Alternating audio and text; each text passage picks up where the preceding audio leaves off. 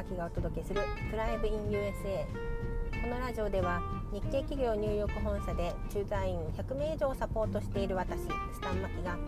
アメリカ生活のヒントアメリカでの会社員ワーママ生活バイリンガル育児などについて情報をシェアしていきます。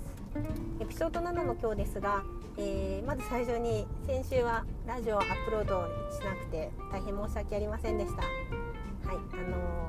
火曜日からですねハリケーンが火曜日からというか、うん、ハリケーンが火曜日に、東海岸に上陸してで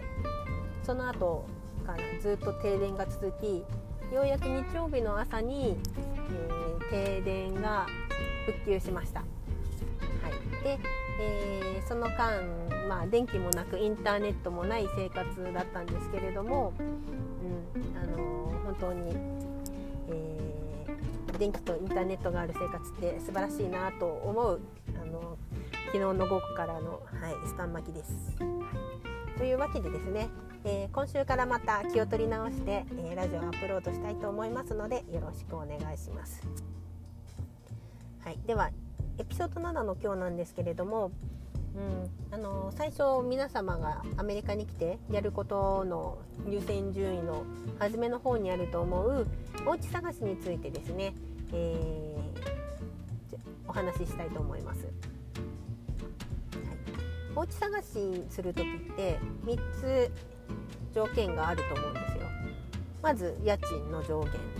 それと、えー、お家の場所ですね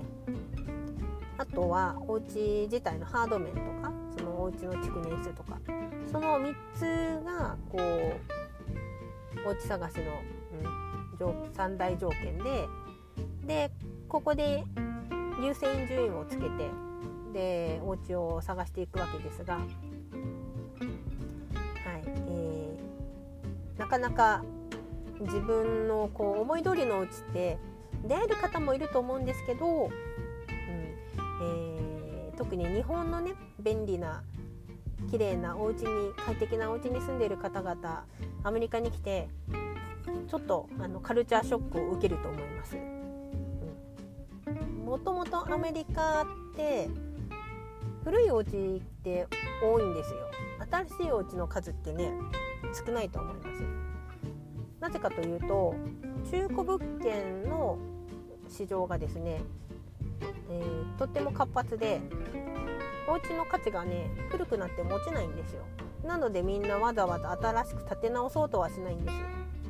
ただ、えー、お家の中をねこうリノベーションしてでこう電気とかあとはこう、まあ、家電のようなはい、そういったものをですねどんどんこうアップデートするのは必要ですけれどもお家自体はすごい古い物件っていうのがとても多いです。なのでですねこう新しくて綺麗で快適なお家で、えー、お買い物も便利で、えー、ごあの駐在員の方、まあ、大抵ね旦那様ですけど、うん、旦那様の通勤もあの楽ででもちろんあのそこに治安っていうのが一番下のこうベースにあの立地はあると思うんですけどそれはもちろんねあの日系企業で駐在員として派遣されてくる人たちはあの安全で通勤しやすいお家っていうのがもう第一のあの条件なのでそれそこでそのエリアでお家を借りるぐらいの予算っていうのはちゃんともらえるはずです。はい。であとあとはそうです子さんがもしいらっしゃるとしてで小学校に上がるか小学校以上の方々、うん、お子さんであればその通うその場所の公立の学校のレベルっていうのもすごく気になるとこだと思います。やっぱりねアメリカ人でも日本人でも自分の子供たちには良い教育を与えたいっていうふうに思うのが自然なことだと思うので、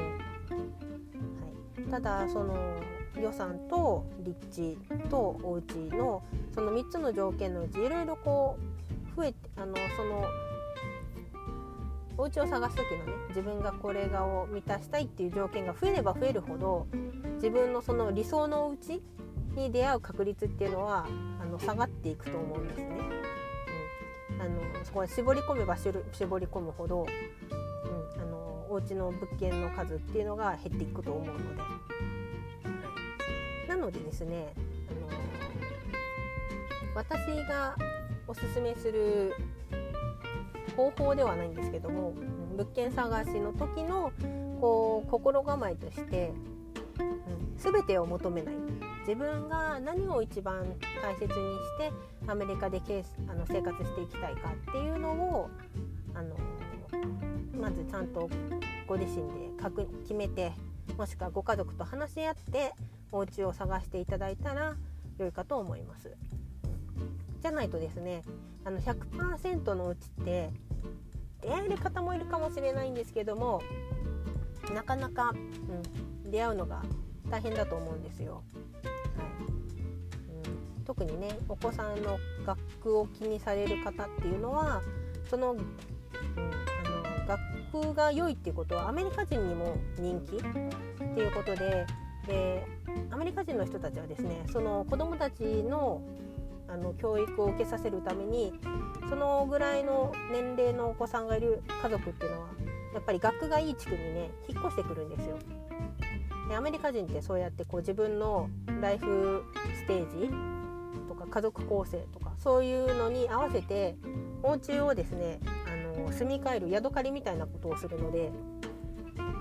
い、なのでですねあのその学校が始まる時期っていうのはお家があの空く時期でもあるんですけど同時に探してる人もいっぱいいるので、なのでですね、あのとっても競争率が激しいっていうことになります。イコールあの探してもすぐに取られてしまったりとか、うん、なかなか自分の100%自分が思う100%のうちっていうのが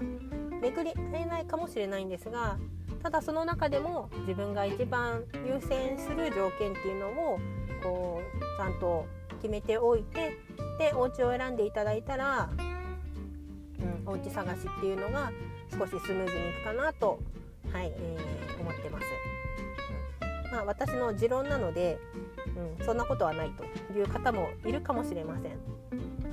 あの家族構成がねこうご家族でえー、奥さんがいてお子さんがいてってなるとどんどんいろんな条件がこう乗っかっていくので、うん、あの100%の条件っていうのが探しづらくなるんですが逆に単身赴任の方とかあのご夫婦だけもしくはあのお子さんがすごい小さくてあの小学校の学区とか考えなくてもいいっていう場合になると、うん、あの大体ねあの一番最初の予算っていうのはさっきも言いましたけどこう駐在員でいらっしゃる限りは会社が結構潤沢な予算をくれると思います。でそこからですねこう便利であの立地的に便利で、えー、綺麗めなお家っていうのを探せばいいだけなのでわりかし探しやすいと思います。はい、というわけでですね、うん、アメリカのお家探し、まあ、アメリカのこうそうお家がお家の事情、っていうのもちょっとこう織り交ぜながらお話ししましたが、はい。えあのー、またねお家を探す上にあたってどんなお家があるかとか、うん、何かこう注意点があったりとかそういった細かいところもあのありますので今回はざっくりお家探しの時のこう心構えじゃないですけどこう知っておいて優先順位をつけてどういうふうにお家を探したらいいかっていうこうその方向性をね決めるのに、えあのー、アドバイスができたらいいなと思ってラジオを録音しました。はい、というわけでですね。このラジオでは、えアメリカでのこう生活のヒント等をシェアしていきますので、あのー、アメリカの